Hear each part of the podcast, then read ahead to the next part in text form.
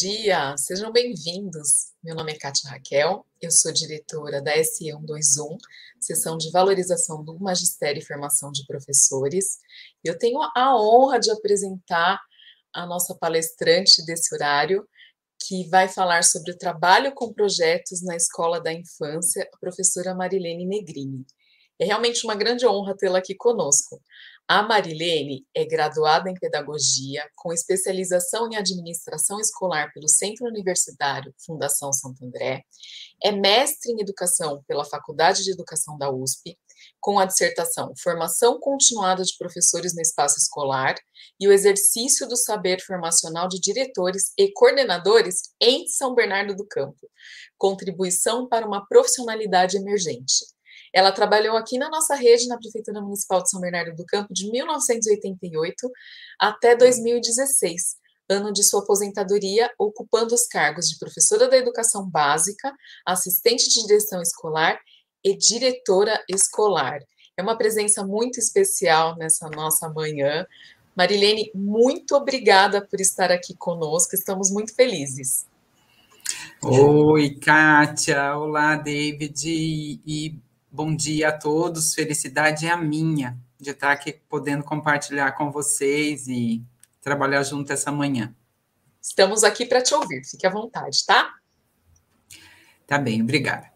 Então, eu vou iniciar eh, agradecendo, né? Agradecendo o convite, uh, agradecendo o convite da Rosa, eh, cumprimentando a todos uh, todas as equipes da Secretaria de Educação, que eu sei que tem uma equipe imensa, né? Na verdade, várias sub-equipes trabalhando para esse evento maravilhoso que está acontecendo nesta semana.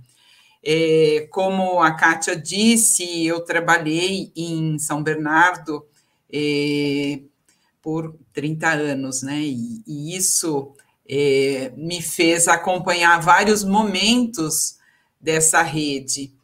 E, e uma, das, é, uma das características que é marcante nessa rede é essa, essa é, habilidade, essa vocação para a formação. Tanto que o meu trabalho de mestrado eu fui olhar para isso, esse movimento formacional que acontece na nossa rede, né? De, de como disse a secretária na abertura, é, a rede tem formando a rede. Essa acho que é a vocação da rede municipal de São Bernardo, fazer a formação é, da sua equipe, dos seus professores, é, dos de todos os trabalhadores nela. Bom, é, eu vou fazer uma apresentação é, formal, assim, que, que, quem eu sou, né? Então, de 64, né, até 78 eu fui criança, né? Então, é, me diverti, aprendi, fui curiosa, é, inventiva, é, chorona, hum, estudiosa, de 78 a 88, eh, eu fiquei numa fase importante que era o que eu vou ser na vida, né? Então eu fiquei ali naquela expectativa, mas é uma expectativa ativa, porque foi tempo de estudo do magistério, da pedagogia, é, e o que eu vou ser, o que vai me garantir, o que vai me dar sustento, e e, e foi um tempo de muita expectativa. De 88, então, a 2016, é, foi um tempo de me fazer quem eu sou hoje, né? Então, de aprender, estudar, foi tempo dentro da Prefeitura de São Bernardo. É, sou muito grata, né, ao trabalho que eu pude exercer nela e as pessoas com quem eu pude compartilhar. Né? É, muito do que eu hoje vou falar sobre é, é, projetos é, dirigido aos coordenadores e com muita gratidão pelos dez coordenadores que, que foram parceiros ao longo da minha trajetória como diretora em São Bernardo. Então, é, foram dez pessoas que uh, me ensinaram muito, né? Cada uma é, deixou dentro de mim uma contribuição especial e particular. Saberia dizer é, de todas elas para cada um desses coordenadores. Não vem um caso aqui, poderia falar para eles pessoalmente, mas é, só para dizer que eu reconheço essas marcas e essas aprendizagens que eles é, me trouxeram.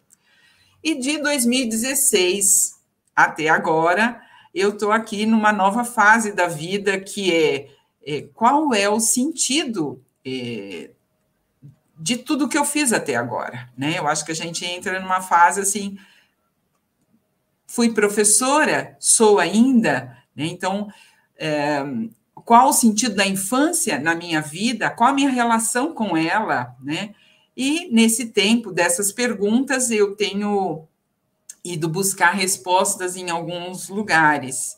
É, foi uma honra para mim conhecer Régio Emília, né? Então, ir até lá, é, fazer o curso com aquelas pedagogistas é, exemplares, muitas mulheres já passadas, é, da, passadas desta idade, é, numa idade mais madura, né?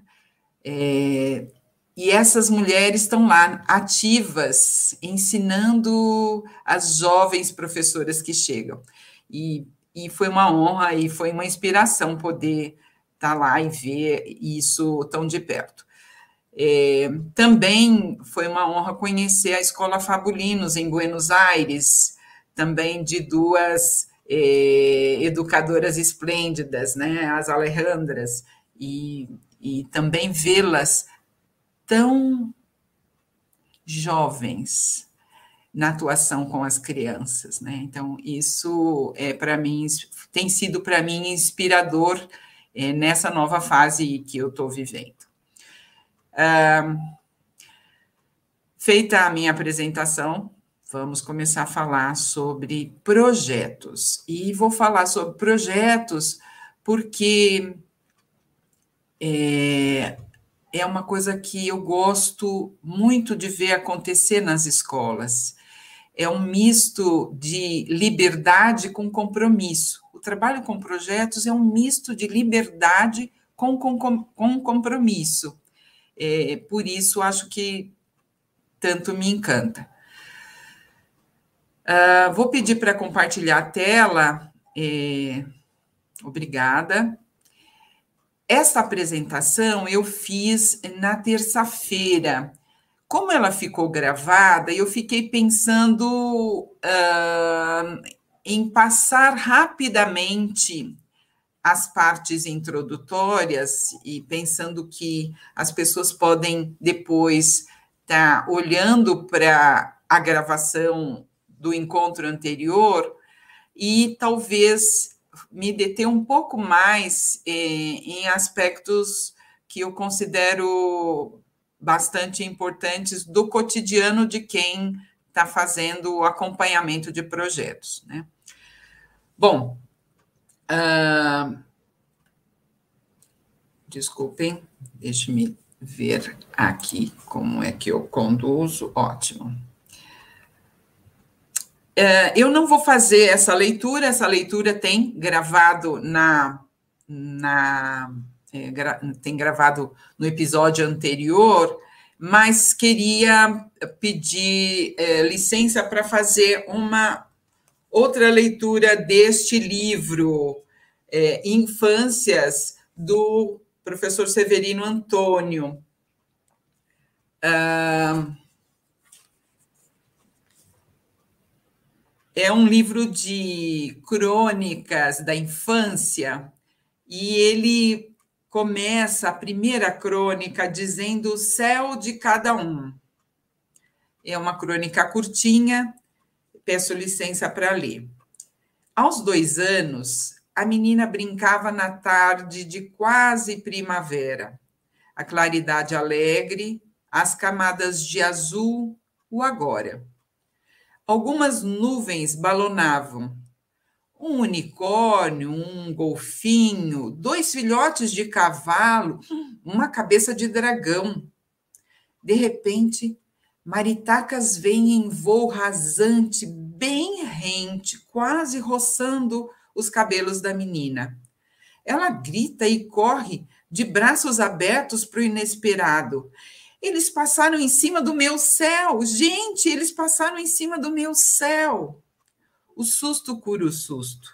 Um encantamento desperta o outro. Dedicação para Helena. Severino Antônio dedica para Helena. E este esta é, leitura ela traz é, para mim essa natureza da infância, esse deslumbramento, essa capacidade de traduzir em palavras aquilo que. Uh, traduzir em palavras aquilo que elas vivenciam do ponto de vista delas. Então, o destaque aqui é o ponto de vista das crianças. O trabalho com projetos tem esta função: dar visibilidade ao ponto de vista das crianças para além uh, de uma preocupação com quais conteúdos ela vai absorver, tem uma outra preocupação que é qual o ponto de vista das crianças diante deste fenômeno humano, diante deste objeto do conhecimento, diante deste tema que nós vamos estudar, não é? Então, um, é com esse, é, inspirada por essa leitura, que nós vamos é, conversar aqui um pouquinho. Bom, é, o trabalho com projetos na, na escola da infância, é, eu tenho uma, um gosto bastante peculiar pela etimologia das palavras. Então, eu gosto sempre de tentar entender o que a palavra significa, né? E aí, infância, né? Se a gente vai procurar, ela vem do latim da palavra in, espacinho fantia, ou seja, não falante, né? E isso, por muito tempo, trouxe para nós a ideia de, de uma criança incompetente. Hoje, o que nós queremos, toda a pedagogia é, atual, ela quer trazer é, um outro olhar, né? Para essa criança que não falante consegue encontrar recursos outros para interagir com o conhecimento. Uma criança que é protagonista dos seus processos de aprender e vai usar os recursos que ela tem, que não são poucos, são muitos, é, para se apropriar daquilo que ela ainda não detém, seja a linguagem oral, sejam todas as outras linguagens, né? Uh, a palavra escola vem do grego, né? Não sei pronunciar, vou pronunciar a minha forma, escole, né? É, que quer dizer ócio. Então, escola quer dizer tempo livre, tempo de refletir, tempo de, tempo de, uh, de uh, entrar em contato com a beleza, tem tempo de pensar no sentido das coisas, né?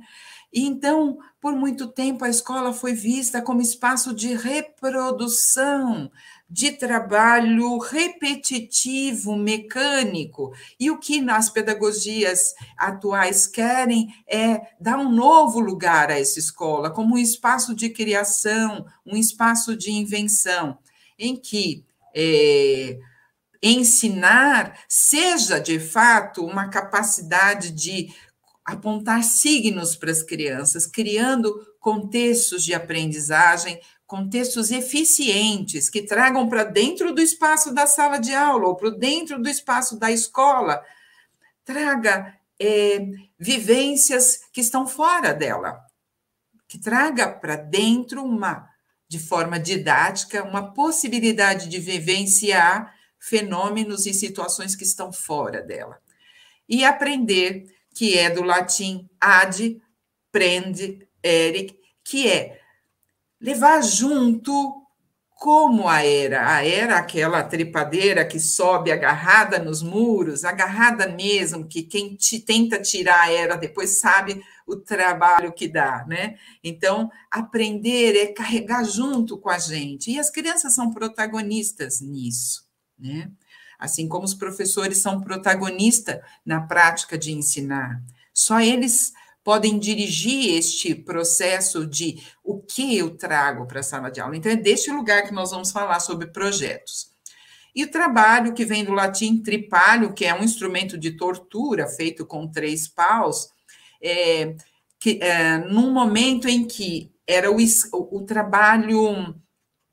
É, a ação humana, o trabalho enquanto ação humana era dividido em duas partes. Aos escravos cabia a tarefa de prover sustento, então o trabalho braçal, e aos homens livres cabia a tarefa da reflexão, da é, criação das belezas, e, e isso é, hoje nós queremos trazer este, unir este trabalho. Então nós ao mesmo tempo que provemos sustento com o nosso trabalho na escola, nós também queremos uh, reafirmar o, a possibilidade de reflexão, a possibilidade de criação de beleza e a possibilidade de produção de conhecimento. Então, uh, é muito interessante trazer esta frase do Leontiev que diz que o, a atividade, ou seja, a ação humana, o trabalho, e serve para o trabalho e serve também quando a gente fala de atividade com crianças. O que é atividade? atividade é uma unidade molecular do ser humano.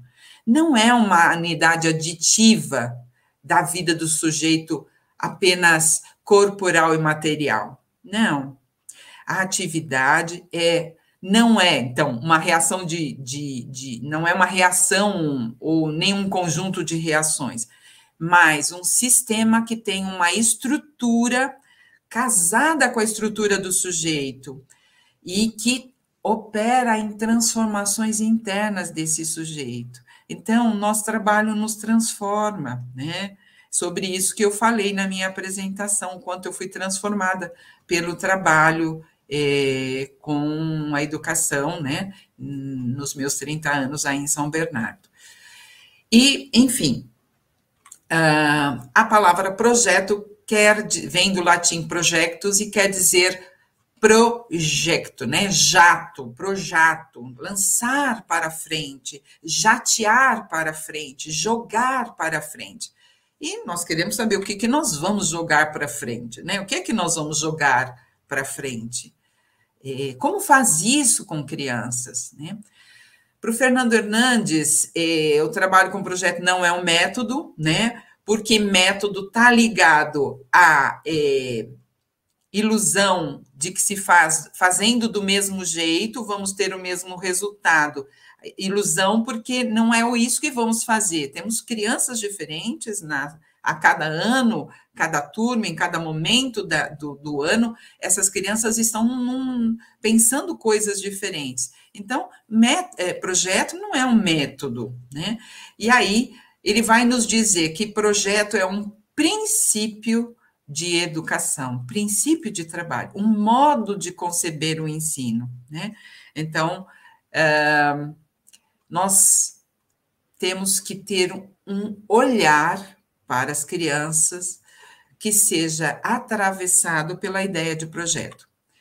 Uh, para o Fernando Hernandes, o projeto surge de um problema real. Então, quando eu vejo as crianças é, enfrentando as questões do cotidiano, eu tenho que conseguir olhar e resgatar daqueles problemas algo que valha a pena trabalhar com as crianças, ou seja, alimentar com atividades, com contextos que permitam às crianças resolver esse problema, refletir sobre ele e superá-lo. Né? O professor, é, uma outra característica é o professor ser aprendiz naquela situação, se pôr como aprendiz e não como especialista. Então, ele não vai ficar explicando nada, ele vai é, atuar como as crianças, pesquisando, sendo tendo autoria naquilo que traz. Né? É, Para o Hernandes, o projeto tem que estabelecer conexões entre ideias. Ele tem aquilo que se propuser a ensinar as crianças uma verdade soberana absoluta não é um projeto. Projeto tem que abrir possibilidades, tem que encontrar caminhos, mas pensar em abrir essas possibilidades.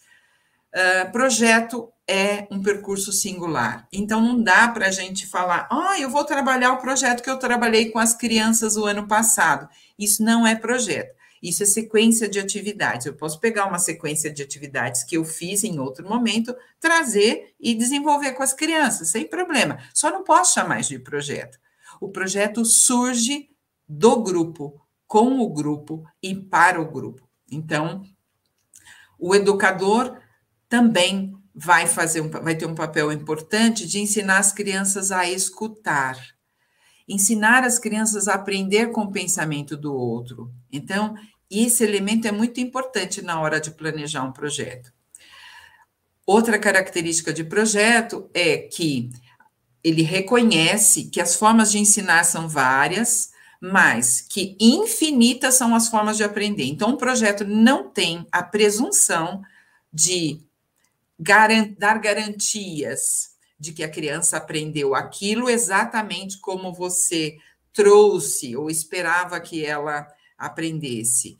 É, não tem garantia de que ela aprendeu aquilo que você trouxe, mas ela pode ter aprendido outras coisas e a gente precisa criar ambientes, situações onde as crianças possam estar nos mostrando o que aprenderam. É, a característica é uma aproximação atualizada dos problemas, das disciplinas e dos saberes, ou seja, o professor ele tem, ele é pesquisador o tempo todo. Então, quando ele vai discutir alguma questão com as crianças, quando ele vai trazer questões para as crianças, ele tem que ser muito cuidadoso de trazer questões e conceitos atuais e não uh, se permitir é, seria algumas leviandades de, de de trazer um conhecimento ultrapassado, uma abordagem, uma afirmação ultrapassada. Então, é uma responsabilidade grande a nossa, né? Bastante grande. É, de Lógico que vamos ter erros, vamos cometer equívocos, mas eles não podem ser a base do trabalho. A base tem que ser a pesquisa, né? A pesquisa, a atualização, a estar tá inteirado, buscar se inteirar sobre o tema, para poder ser um parceiro é, não só mais experiente, mas com mais conteúdo para provocar as crianças. Um, outra característica é que considera todos os alunos capazes de aprender e para isso ele cria canais, né? Então, é, as múltiplas linguagens, as muitas linguagens, elas vão nos ajudar nesse sentido. Por quê? Porque algumas crianças são mais é, motoras, algumas crianças são mais auditivas, algumas crianças são mais imagéticas, algumas crianças se comunicam melhor é, por, pela, pela, pela escrita, pela, pelo material é, narrado para ela, né? Pela dança, pela construção, né, pela construtividade. Então, nós temos que criar é, possibilidades de todas as crianças se encontrarem ali naquele conhecimento que nós estamos querendo construir com elas. Independente se ela é uma criança que tem paralisia e o seu corpo não se move, é, independente se ela é autista e as interações não são feitas pelas vias é, que as outras crianças fazem. Eu preciso entender sobre criança para poder criar canais em que todos possam ser tocados de alguma forma. E a última característica que ele destaca é que é, um projeto valida a aprendizagem por meio do fazer manual e da intuição. Então, não, não, não fica uh, priorizando apenas a compreensão, a memória, a, a, a exposição de conteúdos, mas valoriza esse momento em que a criança, de frente de uma materialidade, de frente de materiais, ela consegue compor, combinar e interagir, tirando deles também informações, né? E da intuição, essa essa experiência, é, essa, esse saber que brota da experiência das pessoas. As crianças, aos três anos, já têm três anos de experiência, né, de vivências. Então, eles podem intuir muitas coisas e que um professor habilidoso vai captar, vai compreender e vai trazer como material importante para ser compartilhado com as outras crianças, ser valorizado e ser validado. validado. Uh, daí queria destacar também o Bruno Munari, que é, é um, um, um, italiano da área do design, que também é muito considerado quando se fala em trabalho com projetos, mas ele tem um olhar um pouco diferente do, do Fernando Hernandes, Hernandes, porque ele justamente joga luz num modo, ele chama de método projetual, que na verdade é um jeito de pensar, ou seja, pelo trabalho com o projeto que fazemos com as crianças, nós vamos desenvolvendo nelas um tipo de pensamento que é um pensamento projetual, que é um certo modo de enfrentar os problemas. Ele então destaca é, a riqueza do conhecimento que, que as, pode ser agregado aos, aos estudantes por fazer esse enfrentamento. Então, ele diz: se se aprender a, a enfrentar pequenos problemas, pode-se pensar também em resolver problemas maiores.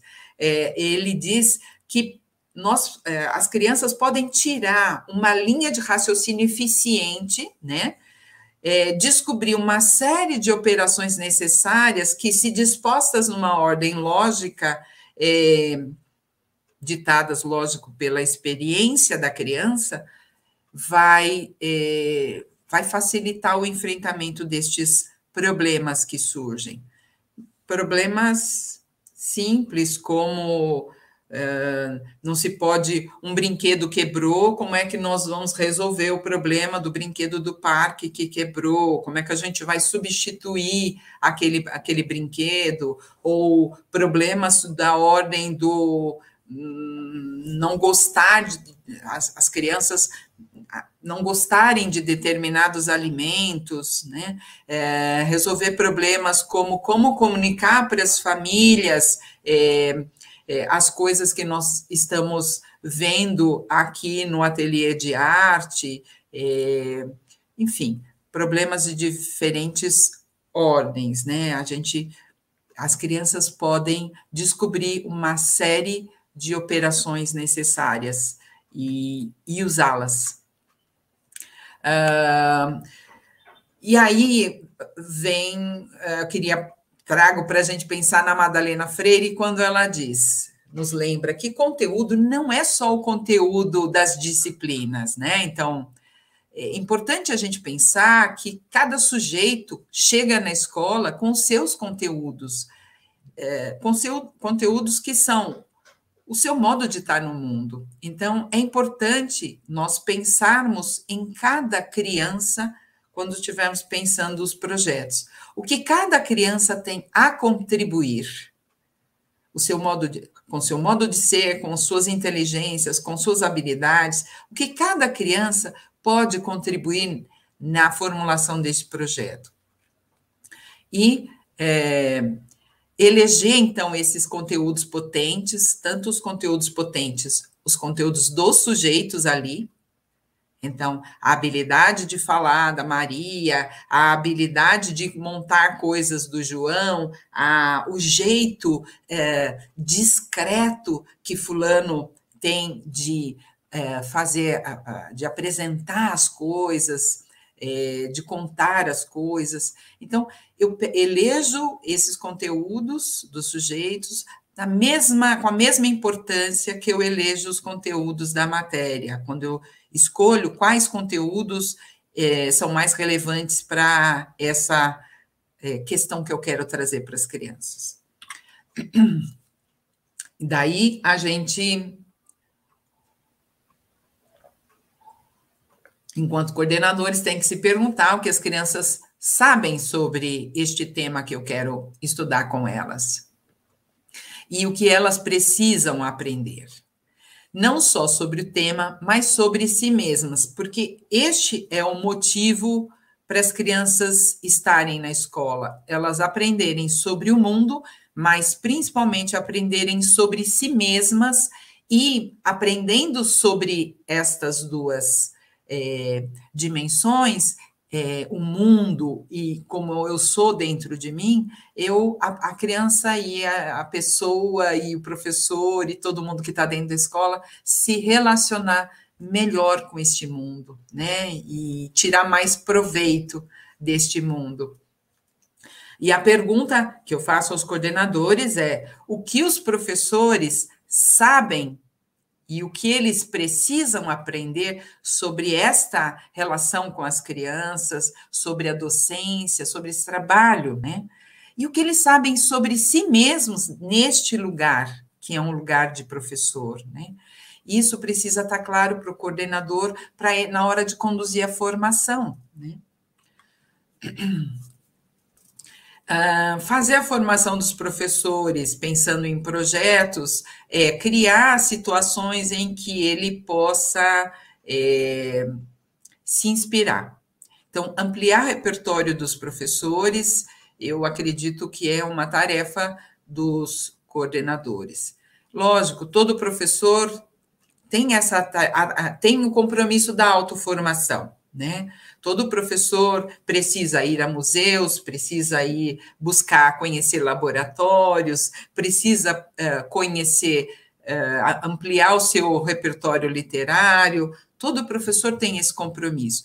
Mas o coordenador tem um compromisso com a escola. Então, na escola em que ele está, ele precisa garantir um repertório para esses professores, que inspire esses professores a pensar em projetos legais, criativos, inovadores, que de fato resolvam problemas das crianças, né? É, ele pode ajudar os professores a construírem esse mapa conceitual, ajudando a ampliar ideias. Régio Emília eh, costuma, né, na, na, pedagogia de Régio, eles costumam usar o termo prefiguração, ou seja, é um momento em que o professor vai lá pensar todas as possibilidades de cada detalhe que ele quer trazer. Então, é, o mapa vai criar caminhos, ou seja, como eu vou ligar este tema com os diferentes é, aspectos da cultura humana. Quais é, linguagens vão me ajudar a trabalhar este tema, mas uh, principalmente em cada um, quais são os microconceitos, as micropossibilidades. Isso é a prefiguração, né? Poder ampliar, um, fazer um mapa uh, com muitas possibilidades. Depois, o coordenador pode ajudar no planejamento, quando ele vai, então, feita toda a abertura, agora definir alguns caminhos. Então, vai demarcar alguns caminhos, né? Fazer previsões, previsões de que materiais, de que uh, ambientes eu vou poder usar, com quais parceiros eu vou poder contar para fazer esse, desenvolver esse, esse projeto, que lugares tem no entorno da escola que eu posso é, visitar com as crianças, enfim, há várias previsões que podemos fazer é, nesse momento do planejamento e o coordenador pode ajudar, né, a, a, a demarcar lugares seguros para esse caminho do, do professor. Os momentos de relançamento. Então, fez o planejamento, começa a, a desenvolver o projeto, mas o coordenador pode estar junto com os professores, discutindo como está, com em que pé está o seu projeto, como é que estão, e aí ajudar no relançamento. Você percebeu que tal questão está pegando para eles? Que tal se a gente fizesse tal proposta, criasse um contexto assim, para ajudar as crianças a se aprofundar nesta questão? Então, o relançamento são é, perguntas e contexto que se pode criar para as crianças em relação, é como um, uma lupa, onde a gente pode encontrar uma questão que está importante e que vale a pena é, dar visibilidade para ela e ajudar as crianças a se aprofundarem ali. Depende de escuta, né? Tá atento ao, ao que as crianças estão conversando e o modo como elas estão atuando, fazendo, manuseando, lidando com o, o material que está sendo trazido para a sala. E o momento da avaliação, em que é importantíssimo o coordenador estar tá junto e recuperar o que foi relevante e importante. É um momento é, eu acho que de aprimoramento, porque nesse momento o professor se torna mais habilidoso, mais preparado para o próximo projeto que ele vai desenvolver, porque ele vai estar de frente com as coisas que foram muito bacanas e as coisas que ele é, pode encontrar caminhos melhores. É um momento de diálogo, porque é preciso contar com as crianças nessa avaliação, né? Então, o coordenador pode ajudar o professor a criar é, formas de avaliar junto com as crianças, para de modo a ouvi-las, né? E, e é um momento de síntese, né? Deste projeto inteiro, o que nós temos como a síntese, uh, que pode ser expressa num portfólio, por exemplo, né? E é um documento muito importante, é, o portfólio para o projeto. É, e também é importante ajudar o professor a cuidar da articulação das ações do projeto com os, as outras modalidades organizativas, né? Então, é, saber que o projeto não dá conta de tudo, que ele vai precisar de sequências de atividade, ele está trabalhando lá na questão da construtividade, não pode deixar, vai construir uma, uma sequência de atividades em relação à sonoridade, em relação à leitura, enfim. É, é, ajudar o professor a manejar, a manejar esses instrumentos que ele tem, né? E as atividades permanentes, que não deixá-las caírem é, na rotina, fazer por fazer, mas que ajudar o professor a perceber o quanto é, aquelas, aquelas atividades permanentes podem, é, se bem preparadas, construir é, conhecimentos nas crianças. E lidar com as atividades pontuais também, né? É, articular com as atividades pontuais também.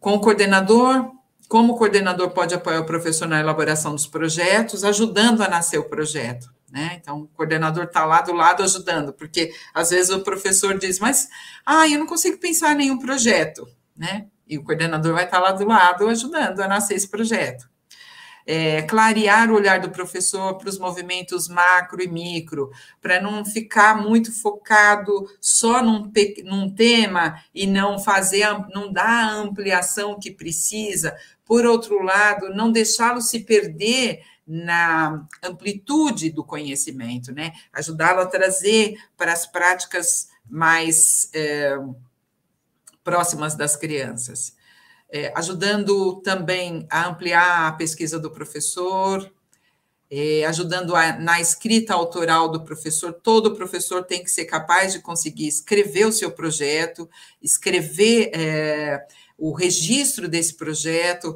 é, conseguir é, defender este projeto, às vezes em, em, não só para as famílias, para a direção da escola, para outras escolas, mas em em, em concursos, né, em, em, concursos pedagógicos que muitas vezes os professores ficam com receio de participar, de se inscrever, por receio justamente desta capacidade autoral, né, de, de escrever a sua maneira é, aquela história né, de, de construção de conhecimento incentivando as práticas de escrita e documentação, dando visibilidade às aprendizagens construídas pelas crianças. Então, documentação é um tema que está bastante em voga eh, nesse momento, e hum, nós tivemos pessoas na Semana de Educação falando sobre isso, eh, há, né, está tendo muita produção de livros falando sobre o tema, né? Mas é, é importante que a esse seja um tema da escola, né? Como vamos docu documentar? Como vamos dar visibilidade às aprendizagens construídas pelas crianças? E o coordenador pode também ajudar o professor promovendo a elaboração coletiva de saberes, a construção, a produção de conhecimento é, coletivo, é, ajudando os professores a terem um pensamento projetual, como tendo na pauta de discussão regularmente o tema projetos. Dando visibilidade, como dar visibilidade, né? É, primeiro, recolhendo evidências e, e fazendo, ajudando os professores a fazer uma interpretação pedagógica daquilo que as fotografias, os vídeos, as produções das crianças, elas é, estão revelando, né? É, ajudando também o professor a construir pautas de acompanhamento do desenvolvimento das crianças, porque são essas pautas que vão nutrir depois a escrita dos relatórios.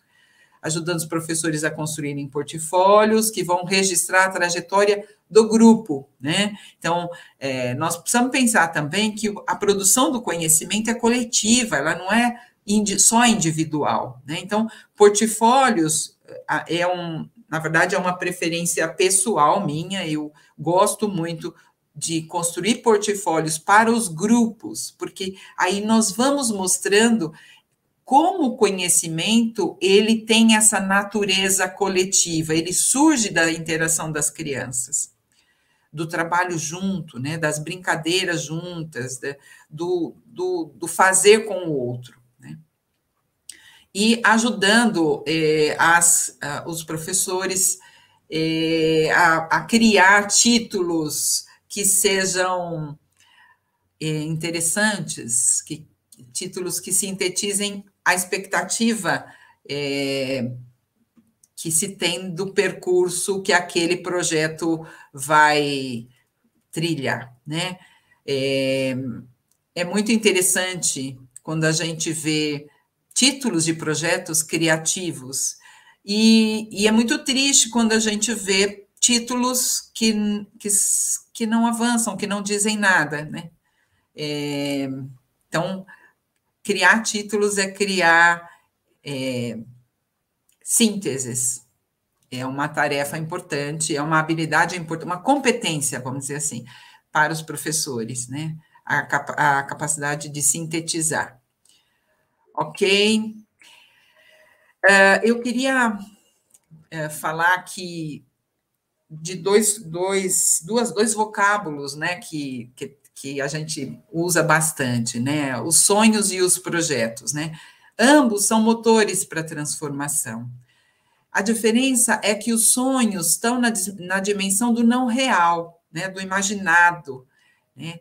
É, o sonho, ele está no campo dos afetos, do que nos motiva, do que nos dá força para prosseguir, né?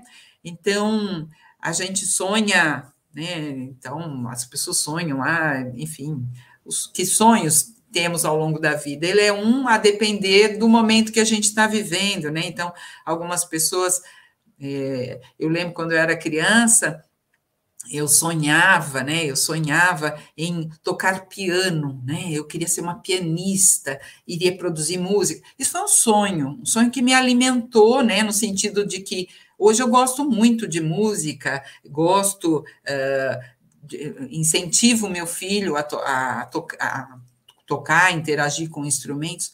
os sonhos, eles não têm esse compromisso com se tornar realidade. Eles têm o compromisso de nos fazer caminhar confiantes. Né? Então, qual sonho nós temos para a nossa escola? Então, nós podemos sonhar, é importante ouvir os professores sobre os sonhos que têm para a escola. Agora, outra coisa são os projetos.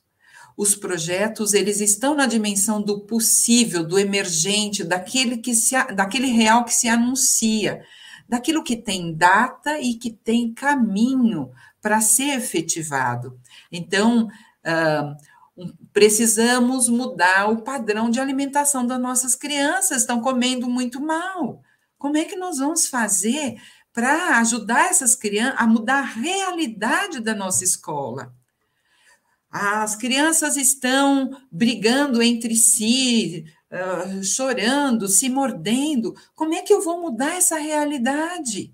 Que projeto eu posso pensar para transformar algo que é real, transformar o cotidiano, transformar a atitude das pessoas. E isso precisa ter data e precisa ter caminhos, né?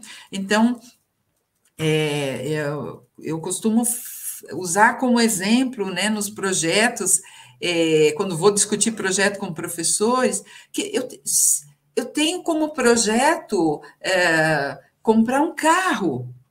Então, se esse eu preciso me pôr uma data, eu quero comprar o ano que vem, daqui a dois anos, eu quero comprar até o final deste ano, porque a depender das. Eu vou ter que fazer um estudo de condições, que condições eu tenho para isso. Quanto falta caminhar até realizar, chegar o dia de comprar esse carro? Então, é, eu vou levantar ali quanto eu tenho de dinheiro, quanto me falta de dinheiro, quando, o que eu conheço sobre carros, qual carro eu quero comprar, para o que eu trabalho, que eu faço, para o uso que eu vou fazer com ele, qual o melhor tipo de carro. Eu conheço todos os tipos de carro, quanto eles custam, que acessórios eu preciso dentro deste carro, se eu viajo com ele, eu vou precisar de determinados acessórios, se eu não viajo, eh, se eu faço só trajetos curtos, são outros tipos de acessório que eu vou precisar. Então, estudar este meu campo vai me ajudar a fazer boas escolhas. Quando eu digo estudar este meu campo, eu estou me referindo aos, aos às atividades, fazendo, trazendo, né, eh, trazendo essa metáfora para a prática da sala de aula, quais são as atividades que eu vou propor aos meus alunos para então conseguir que eles cheguem à solução daquele problema, à resolução daquele problema. Uh, então, a gente tem como desafio, né, encontrar dentre os problemas do cotidiano vivido com as crianças, quais deles têm potência para mediar o encontro das crianças com conhecimento humano. Então, em que campo é, eu vou encontrar esse projeto? No campo dos afetos, eu vou estudar com as crianças a beleza das, dos diferentes rostos no entorno do planeta? Eu vou estudar com eles ah, como como nós somos nas diferentes idades, como as pessoas são na, ao, com o passar do tempo do tempo cronológico de uma vida, do tempo de, uma, de um século, né? Como as pessoas foram. Onde eu vou buscar ajuda para trabalhar essas, essas é, perguntas que eu estou me propondo, né? As crianças do mundo são todas iguais? O que, que elas têm diferente? Todo mundo dorme do mesmo jeito no planeta? Ou as pessoas dormem em locais, em situações diferentes? Os modos de cuidar são os mesmos em todo lugar? No nosso país, como, como se cuida diferente? Né? Uh, outro campo, o campo dos fenômenos. Eu vou encontrar no campo dos fenômenos é, um material, um caminho para o meu projeto. Então, eu vou encontrar no trabalho com a luz ou na observação da chuva, e, e eu coloquei aqui no slide vários temas, mas nós vamos temos que encontrar um foco, um lugar, que é onde nós vamos nos nutrir para fazer um aprofundamento, porque nós não estamos querendo misturar salada, não é salada para misturar tudo, é encontrar um foco para então se aprofundar. Né? Então, os fenômenos sonoros, a questão da gravidade, né? a, a, a questão da gravidade ou gravitacional, né? Ah, nós vamos estudar o tempo, né? Nós vamos encontrar no campo dos movimentos algum material para o nosso projeto. Ah, movimento, movimento do corpo, vou estudar as articulações, eu vou estu estudar, e aí eu vou encontrar na mecânica, por exemplo, apoio para eu entender essa questão das articulações, eu vou trazer as dobradiças, eu vou trazer é, outros, é, outras ferramentas que trabalham com a questão do articular, né? ferramentas, equipamentos. Uh, eu vou trabalhar com diferentes linguagens que, uh, que têm o movimento como um código. Por exemplo, eu vou me aprofundar nas danças, o que é dança, quais as danças, o que o que, como se dançam, né? Quais são os movimentos que o corpo faz, o que é dança e o que não é dança? O que não é dança, né? Então, Uh, o que são movimentos que não são danças? Uh, quem dança? Só o ser humano dança? Os animais dançam? As árvores dançam? Os ventos dançam? Então, eu vou ampliando esse olhar sobre a dança, né? Uh, eu vou outro outra linguagem que é é, que tem um movimento como um código, né? A ergonomia. Então, eu vou trabalhar isso com as crianças, de que modo eu vou trazer isso para as crianças, né? O esporte, qual os esportes ou um esporte, eu vou encontrando caminhos para me aprofundar. Os alimentos, né? Então, é, é, colocar as crianças, é, o meu projeto ele vai ser basicamente colocar as crianças no contato físico com os alimentos. E eu vou ter que encontrar formas de fazer isso. Esse é meu foco.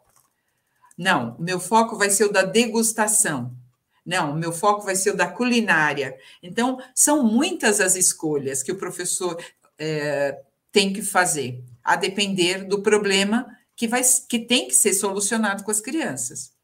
Uh, eu posso encontrar nos posso encontrar um campo para desenvolver o meu projeto nas linguagens. Então, eu posso usar a fotografia como material de estudo, como objeto de estudo. Eu posso usar o desenho, posso usar a escultura, posso usar a linguagem pictórica, né, ou dos símbolos, né?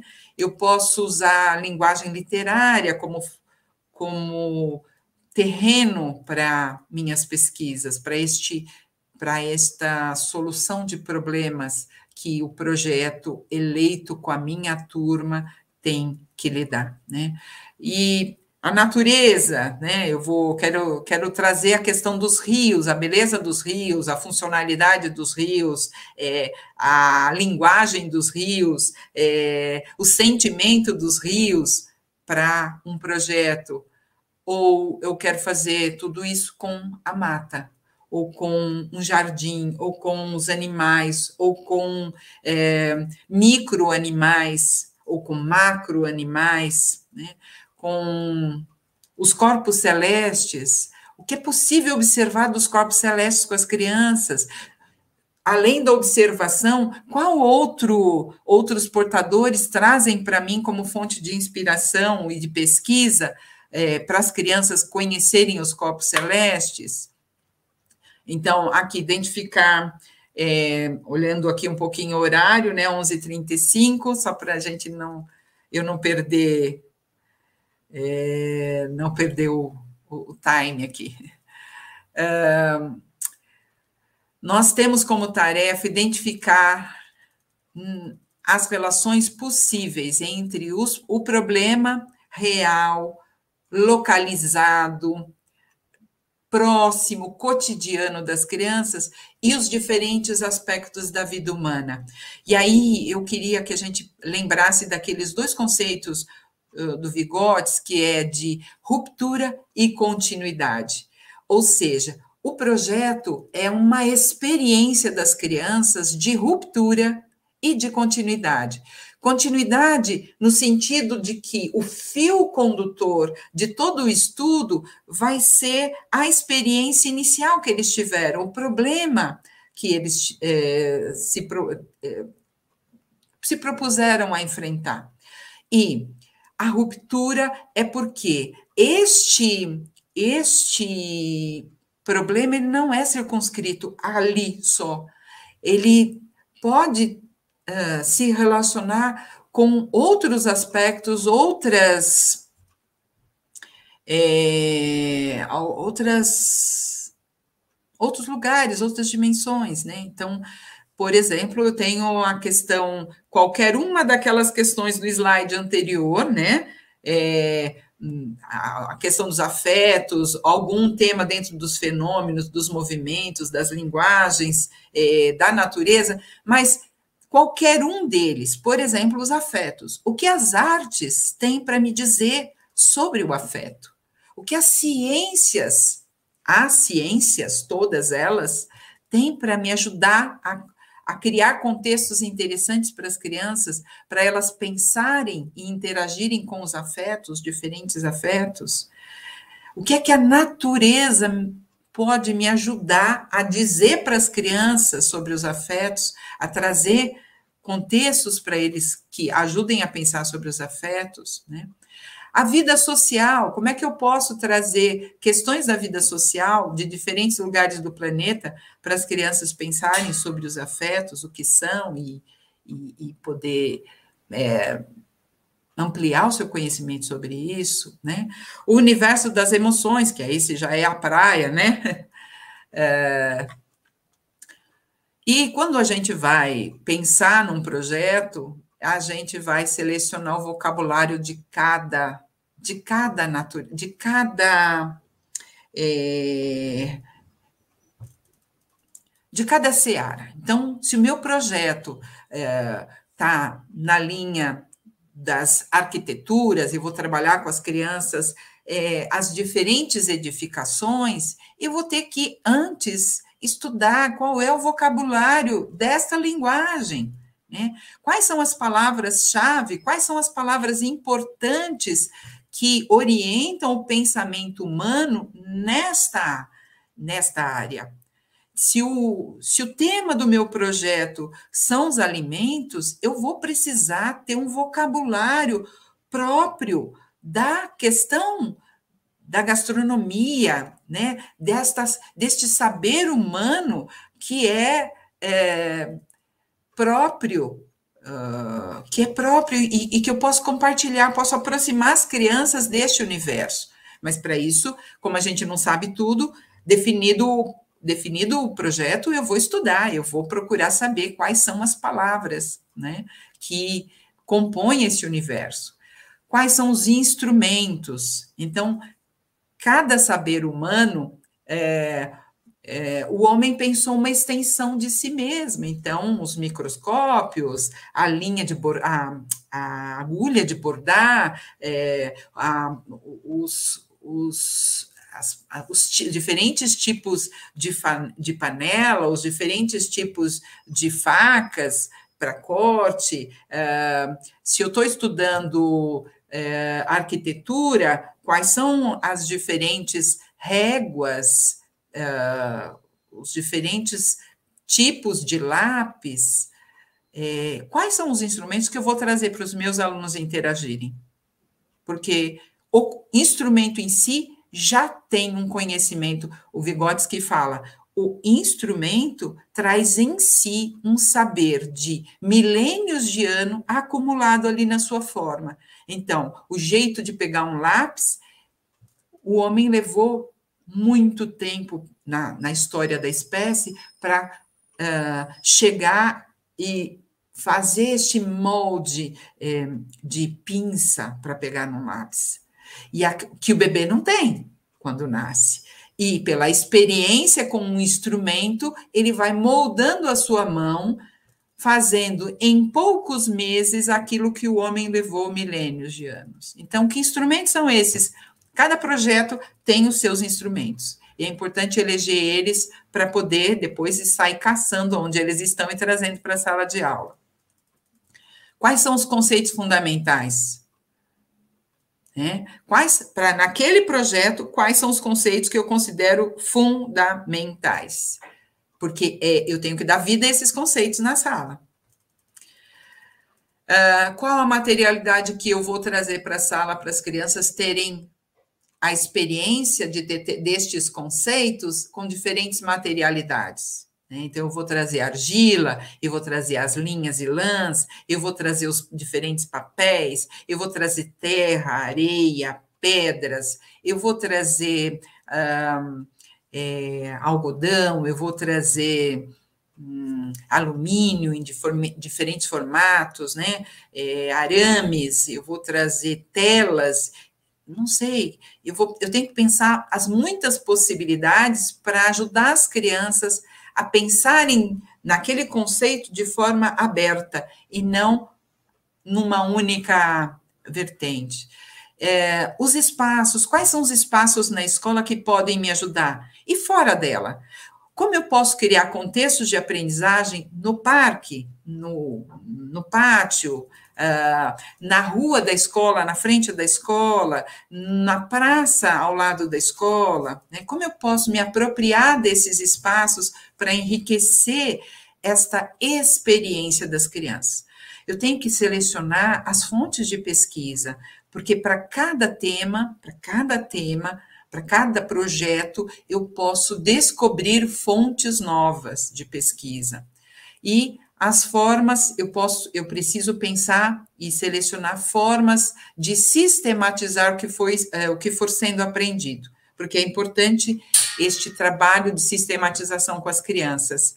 E isso faz parte daquela sequência de operações ou de operações em sequência que o Bruno Munari falou, é, isso faz parte daquelas operações que vão ajudar a constituir um, um, um método projetual, um pensamento projetual, né? Essa sistematização pelas crianças que vão se aprender, que elas vão fazer junto com o professor.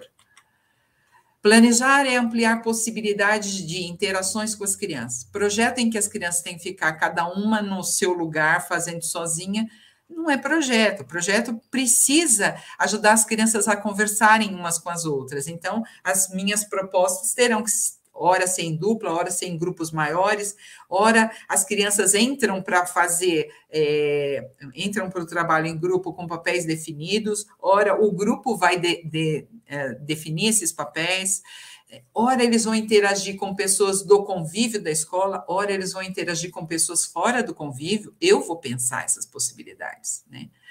É, é planejar também pensar numa forma de ampliar a autoria das crianças, né? É preciso que as crianças digam o que elas pensam. Voltando a, a como a gente começou o encontro, né? Com a, o poema do Severino, é, as crianças precisam dizer do jeito delas. E, e é isso que precisa ter valor dentro da escola. Lógico que o que o cientista disse, aquilo que eu me atualizei, que eu fui lá estudar para trazer, é importante. Mas o que é mais importante, porque ali é uma escola, ali não é outro lugar, não é, não é um outro lugar, é a escola. O que é mais importante dentro de uma escola é o que as crianças estão pensando e a gente conseguir desenhar uma evolução nesse modo de pensar, né? Então, planejar é pensar em formas de, de, de, ampliar as formas de comunicar o aprendido. Então, as crianças, como eu vou expor as fotografias tiradas pelas crianças? Não as minhas, as minhas eu vou expor também, mas e aquelas que as crianças podem tirar das atividades, da, da, do passeio que fizemos, do estudo que fizemos? no, no jardim da escola, por exemplo. Então, as crianças têm que ter acesso a esses recursos, a máquina fotográfica como registro, como forma de registro. Um, como é que eu, eu, vou me utilizar de cartazes? Onde eu vou expor esses cartazes feitos por elas mesmas? Uma das características de Regia é que a gente anda pela cidade e tem cartazes feitos pelas crianças, né? Tem murais feitos pelas crianças. Na estação de trem tem uma parede imensa com desenhos feitos pelas crianças que foram ali é, foram utilizados ali como obra, né, como ilustração. Então, onde eu vou colocar os cartazes feitos pelas crianças? Pela escola, pelo bairro, né? É, como eu vou criar situações em que as crianças vão é, comunicar é, por exposição oral aquilo que estão estudando. Então, eu vou ter que organizar esses momentos para elas contarem para os colegas das outras turmas, para os pais na hora da entrada, como, é, como o que estão aprendendo e como estão encaminhando a sua pesquisa. E eu também tenho que pensar na hora do planejamento como eu vou acompanhar a evolução das crianças. Como? Para cada projeto, eu vou eleger focos de observação. E quem vai observar quem? Eu preciso fazer uma planilha disso. Se eu tenho um auxiliar, ele vai saber quais são os focos e ele vai seguir a planilha observando tais e tais crianças em, em tal semana. E daí eu vou trocando ou, uh, enfim, pensando numa sistemática desse monitoramento para ter material na hora de Não só na hora de pensar as próximas propostas, mas principalmente para produzir relatórios realmente significativos, que falem realmente do percurso de cada criança. Daí eu tenho aqui também, no encontro anterior, a gente, eu fiz a leitura deste livro do Gianni Rodari, O que é Preciso, mas como eu já fiz a leitura no outro, é, não vou fazer a leitura aqui para vocês, só estou fazendo a propaganda de que é um livro belíssimo e que fala para nós muito sobre o que é esse pensamento projetual. Mas é, eu queria fazer, aproveitar o tempo para fazer a leitura é, de um outro, é, de uma outra crônica do é, Severino Antônio.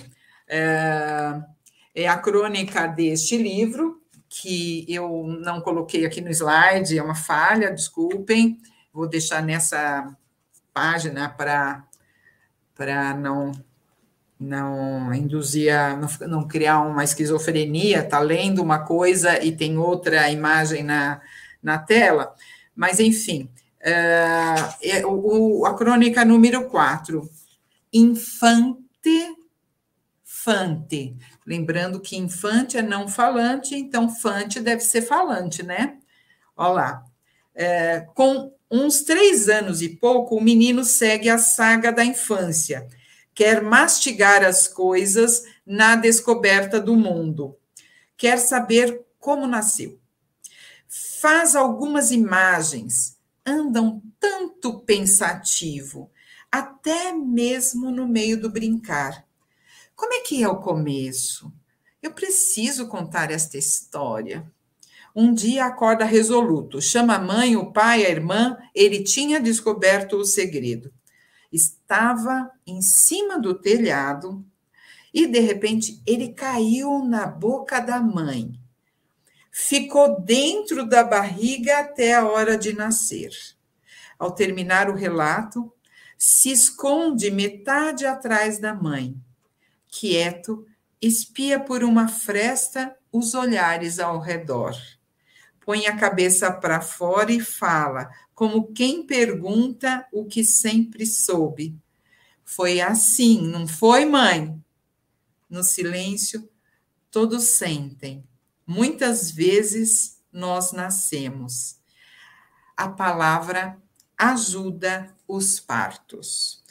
E Severino dedica este esta crônica para Joaquim, para Gabriela, Juliana e André. Eu não sei quem são, mas são pessoas importantes para o Severino.